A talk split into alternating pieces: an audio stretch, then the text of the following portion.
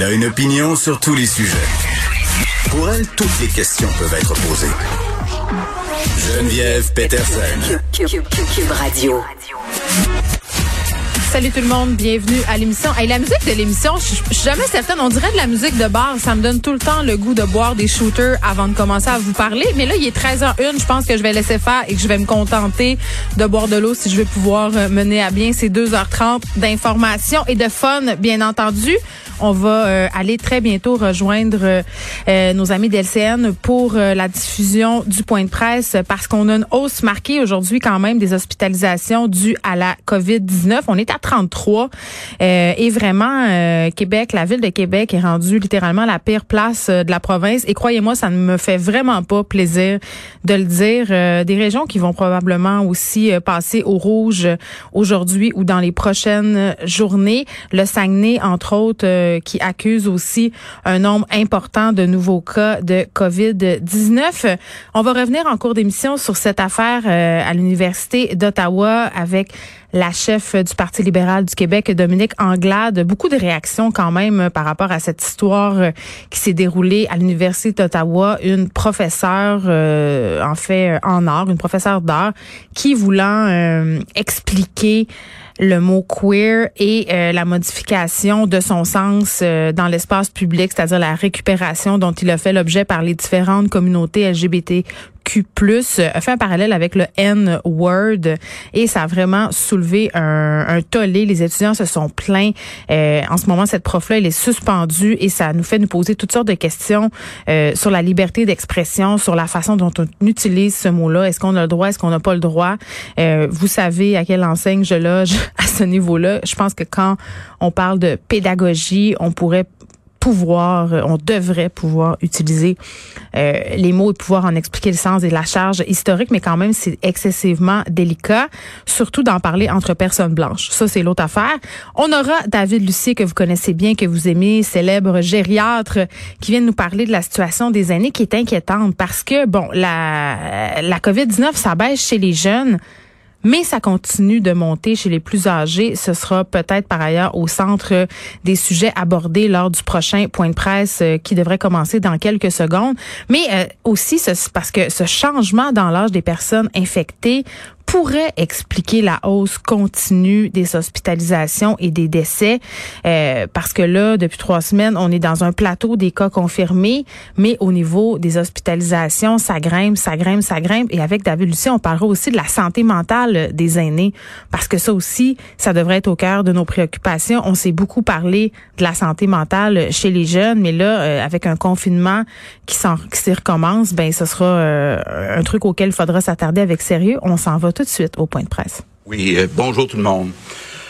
Bon, d'abord, euh, commençons par les bonnes nouvelles.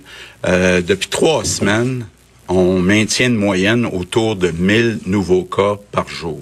Donc, l'inquiétude qu'on avait il y a trois semaines de voir monter ça à 1500, 2000, euh, ben ça s'est pas réalisé, puis heureusement, donc on reste autour de 1000. Ça fluctue, faut regarder le nombre de tests qui sont faits, mais on est autour euh, de 1000. Puis ça, c'est grâce aux efforts des Québécois. Puis je veux tout de suite dire merci à tous les Québécois pour les efforts euh, spéciaux que vous avez faits depuis trois semaines. Par contre, je suis très conscient que les mesures qu'on a mises en place sont dures pour les Québécois, les Québécoises. Ce sont euh, des efforts importants qu'on répète et euh, je comprends que certaines personnes euh, ont la difficulté avec les mesures. Mais là, on essaie de trouver un équilibre. On est dans la balance des inconvénients. D'un côté, on a des décès. Aujourd'hui, on a encore 11 décès. Euh, on a des hospitalisations. Aujourd'hui, on a 33 euh, hospitalisations de plus. On est rendu à 565. Et ben l'autre côté, on a ces mesures-là qui sont euh, difficiles et qui affectent même la santé mentale de, beaucoup euh, de Québécois. Mais on doit poursuivre les efforts pour toutes les raisons que j'ai déjà mentionnées, mais entre autres parce qu'on a un réseau de la santé qui est à bout de souffle. Et puis, bon, j'ai bien vu, puis on a bien vu les infirmières euh, manifester hier. Euh, je comprends la fatigue, je comprends euh, la frustration des infirmières. je comprends aussi qu'on a promis, on avait promis ça en campagne électorale, qu'il y aurait plus de temps supplémentaire obligatoire. Mais comme vous le savez, on est d'une situation spéciale. Euh, on a beau essayer d'afficher des postes, les postes sont pas comblés, les postes d'infirmières. Donc, évidemment, c'est pas comme les préposés. Là. On peut pas, en quelques mois, former des infirmières. Donc, on peut pas, même avec toute la bonne volonté du monde, euh, régler le problème du manque euh, d'infirmières. Par contre, je peux vous assurer que je maintiens le contact avec euh, Sonia Lebel, la présidente du Conseil du Trésor, qui est en négociation avec les syndicats qui représentent euh, les infirmières. Puis je suis prêt à faire euh, des efforts, des efforts financiers, entre autres, pour réduire la surcharge de travail. Je suis prêt à à tout faire, je suis ouvert à toutes les solutions pour réduire la surcharge de travail des infirmières. La seule affaire qu'il faut comprendre, c'est qu'on peut pas à la fois faire des efforts financiers pour réduire la surcharge de travail, puis à la fois donner des augmentations de salaire de plus que l'inflation. On comprend tous, là, puis le ministre des Finances l'a très bien expliqué. On se dirige cette année sur un, pour euh, avoir un déficit d'à peu près 15 milliards de dollars ça va nous prendre cinq ans avant de retrouver euh, l'équilibre budgétaire. Puis ça, ça va prendre aussi euh, des efforts de gestion euh, importants, des efforts pour essayer d'augmenter plus vite aussi les revenus par la croissance économique. Donc, faut respecter la capacité de payer des Québécois. Je pense que ce qu'on essaye de faire dans nos négociations actuellement, c'est vraiment de mettre l'emphase sur réduire la surcharge de travail, entre autres pour les infirmières, mais on peut pas augmenter les salaires de plus que l'inflation. Il euh, faut respecter la capacité de payer des Québécois. Euh, évidemment, euh, on l'a déjà dit, on veut pas augmenter les impôts et les taxes des Québécois. Et donc, ce qu'on essaye de, de, faire actuellement, euh, c'est d'épargner justement euh, les infirmières. Et dans les mesures qu'on choisit, puis bon, je sais que le 28 octobre approche, on a demandé un effort pour 28 jours. Euh, on essaie d'épargner les enfants. Bon, actuellement, il y a à peu près 3% des enfants que les classes euh, sont fermées. Donc, ça veut dire quand même il y a 97% des enfants qui vont à l'école. Je pense qu'avec le docteur Arruda, on a fait des efforts importants pour que l'Halloween, soit une occasion euh, pour les jeunes de sortir, de, de, se déguiser. Euh, je suis conscient aussi que c'est difficile pour les jeunes un peu plus vieux. Là. Je pense entre autres à ceux qui vont au cégep et à l'université. Euh, dans les zones rouges, euh, il y a euh, des jeunes qui n'ont pas mis les pieds dans leur cégep ou leur université depuis un certain temps. Et puis, c'est bien beau, les cours à distance devant un ordinateur, là, mais c'est pas rien pour euh, motiver quelqu'un. Euh, puis c'est important, j'ai été jeune moi-même, de voir ses amis. Donc, très conscient qu'on demande des efforts. Puis d'ailleurs, c'est quelque chose qu'on regarde là actuellement. Est-ce que c'est possible, un certain rythme, un certain pourcentage des étudiants au cégep à l'université qui aillent faire au moins un tour de temps en temps, une journée euh, à l'université ou au cégep, ne serait-ce que pour euh, le moral euh, des jeunes. Il y a évidemment, puis je l'avais dit, toute la question du sport. Je sais que pour plusieurs jeunes, le sport, c'est comme presque un service essentiel pour les garder positifs. Donc là aussi, on, travaille très fort. Il y a aussi toutes les personnes qui sont seules. Puis je veux peut-être revenir sur une consigne là. Euh, les personnes qui sont seules ont le droit d'avoir la visite d'une personne. Donc ça peut être leur enfant, un ami. Puis j'invite tous les Québécois qui connaissent des personnes seules. Là. Je sais qu'il y a des problèmes de santé mentale qui s'accumulent euh, chez les personnes seules. Donc, si vous avez la chance d'aller visiter une personne seule, vous avez le droit euh, un à la fois, mais vous avez le droit d'y aller. Ce qu'on essaie d'éviter, c'est de ne pas avoir de groupe. Et Bon, je sais qu'il y, a beaucoup de personnes aussi qui se disent, ben, pourquoi telle consigne? je donne l'exemple qui revient souvent, les restaurants, les gyms. Pourquoi vous les laissez fermer? Euh, oui, il y a eu des éclosions dans certains gyms, mais pas dans d'autres. Euh, est-ce qu'on peut retourner? Est-ce qu'on pourrait penser retourner au restaurant ou dans les gyms en restant à deux mètres de distance? Ça aussi, on est en train euh, de regarder ça. Puis au fur et à mesure qu'on va être capable de pouvoir enlever des restrictions, on va le faire. Mais l'idée aussi, c'est d'envoyer un message clair. Il faut réduire les contacts. Donc, euh, Christian le disait très bien, là, idéalement, passer de 4 à 3. Donc, euh, euh, réduire les contacts, ben, c'est aussi quand on va au restaurant ou un gym, il y a comme un risque de contact, même si on fait des efforts pour rester à deux mètres.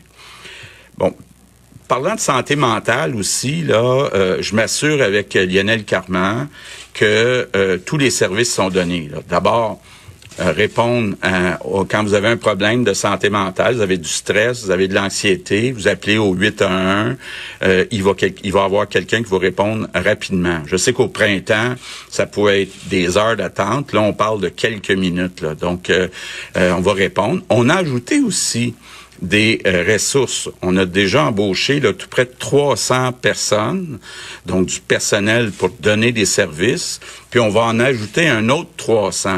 Donc, euh, il y a effectivement des ressources qui sont euh, ajoutées pour donner des services. Bon, l'autre chose qui est importante aussi, oui, il faut réduire les contacts, mais il faut tous travailler ensemble sur dépistage, traçage et puis isoler les personnes qui sont euh, positives. Donc, euh, puis là, je, je, le précise, on, on, demande aux personnes qui ont des symptômes ou qui ont été en contact plus que 15 minutes avec quelqu'un qui a la COVID, d'aller se faire tester. Donc, seulement ces personnes-là, mais ces personnes-là doivent aller euh, se faire tester. Bon, ensuite, euh, Christian, euh, Dr. Huda travaille très fort pour avoir toutes les équipes euh, pour faire du traçage, incluant dans les régions où peut-être qu'il y a des manques, donc d'être capable d'envoyer les équipes dans les régions faire euh, euh, du traçage. Évidemment, je reviens aussi sur l'application COVID. Là. Selon nos indications, on a un million de Québécois qui se sont inscrits en deux semaines seulement. Donc, euh, ça, c'est un bon pas dans la bonne direction, mais ça aide aussi. C'est qu'on avise les personnes qui ont, qu'on a, quand on a COVID, on avise les personnes qui euh, ont été en contact avec nous depuis deux semaines, pendant plus que 15 minutes, à moins de deux mètres. Donc ça, ça aide aussi à euh, détecter rapidement les personnes qui sont à risque d'avoir la COVID. Et ben, la prochaine étape, évidemment, c'est de demander à toutes ces personnes-là de s'isoler rapidement, donc euh, respecter le 14 jours. Donc, c'est un travail d'équipe euh, le gouvernement euh, a des responsabilités, puis oui, on a des choses à améliorer, mais chaque citoyen aussi a un devoir de citoyen de respecter les consignes, d'aller se faire tester quand c'est nécessaire, de répondre quand on un appel euh, sur le traçage, donc être capable de, de, collaborer. Et donc, chaque citoyen a une responsabilité, puis je compte sur vous. Good afternoon, everyone. Bon, euh, sans surprise, on est stable au niveau des cas et ce qu'on souligne, euh, évidemment, c'est qu'on essaie de trouver un équilibre hein, entre les mesures sanitaires et la, la santé euh, psychologique et physique de la population. Je pense que du côté du gouvernement Legault, on commence à sentir et à vraiment bien comprendre que les gens sont tannés. Les gens ruent dans les brancards un petit peu plus, posent des questions. Donc, on tape vraiment tout le temps sur ce clou-là de nous dire que euh, les actions qu'on pose servent et qu'on peut le voir avec la stabilité des cas. Évidemment, on est revenu sur le dossier des infirmières. On le sait, là, hier, la FIC a bloqué des ponts, le pont euh, Jacques-Cartier à Montréal et le pont de Québec. Et le premier ministre Legault qui se montre quand même prêt à faire des efforts, mais il y a un mais, parce qu'il y a tout le temps un mais. Donc, euh, il dit, ben écoutez, euh, je comprends qu'il faut réduire la surcharge. Puis même, quand même, il n'est pas allé avec le dos de la main morte, là. il se dit prêt à tout faire à tout faire. Mais euh, François Legault est un comptable. Hein? Et on peut sortir le gars du comptable, mais pas le comptable du gars, ça a l'air, parce qu'il nous parle de notre capacité de payer. Et j'ai envie de dire, euh, je suis assez d'accord avec lui. Euh, il précise qu'on peut pas faire des efforts supplémentaires au niveau financier pour réduire la surcharge, puis en même temps donner des augmentations de salaire euh, qui seraient au-dessus de l'inflation. Tu sais, euh, ça serait trop pour les finances publiques. Et évidemment, euh, c'est stratégique tout ça, et je pense que ça va très bien fonctionner parce qu'il tape sur un truc que, tout le monde a et qui fait mal, une perspective d'augmentation des impôts et des taxes. Il nous dit, je veux pas être obligé d'augmenter les impôts et les taxes euh, auprès de la population québécoise parce que bon, on en a déjà assez, on est déjà assez dans le chenoute de même avec toutes les dépenses engendrées par la pandémie. Donc euh, tout à coup, est-ce qu'il vient de de faire revirer de bord l'opinion publique par rapport aux infirmières qui euh, selon ce qu'on peut lire entre les lignes en demanderaient trop Hein? Parce qu'on peut pas demander d'un bar l'argent pour enlever le travail supplémentaire qui semble être si problématique, puis je pense qu'on le reconnaît, et de l'autre part, augmenter les salaires de façon subséquente. Donc, quand même habile, M. Legault, euh, habile négociateur. Euh, je sais pas comment la FIC va répondre à ça, mais je pense que dans l'immédiat, ce qui est vraiment très important, c'est que les infirmières euh, arrêtent de devoir faire du temps supplémentaire euh, obligatoire. Petit mot aussi sur les enfants, on essaie de les épargner, les personnes âgées. Ben, comme je le disais, puis on en rejasera avec notre invité tantôt, docteur Lucier, on a le droit de les visiter, les personnes seules. On est, on est face à des problèmes de santé psychologique, d'isolement, mais on rappelle qu'il faut y aller un à la fois. Et fait intéressant, on nous rappelle qu'on a ajouté des ressources pour l'aide psychologique quand on appelle là, euh, dans les CLSC et tout ça. On avait déjà ajouté 300 personnes. Là, on en ajoute un 300 supplémentaires et on a terminé ça avec le traçage et la fameuse application COVID-19. Je sais pas si vous l'avez téléchargée. Moi, je l'ai fait avait l'air assez fier, M. Legault, de nous dire qu'on était un million de Québécois à l'avoir fait. Moi, je trouve ça peu. Je trouve ça peu. Et on le sait, cette application-là ne peut fonctionner que si tout le monde la télécharge. Je ne sais pas si elle est devenue euh, disponible sur euh, Android. Il y avait toutes sortes de problèmes d'accessibilité euh, et d'affaires qui fonctionnaient plus ou moins bien avec l'application Alerte COVID. Mais toujours est-il qu'il faut, bon, il nous enjoint à, la télécharger. Je sais pas si, si on le fera. Les gens ont pas l'air de trop y croire à cette application Alerte COVID. Et pour avoir parlé à plusieurs experts. Ben, il faut dire que j'ai tendance à me ranger de leur côté. C'est un petit peu, euh, à mon sens, un coup d'épée dans l'eau.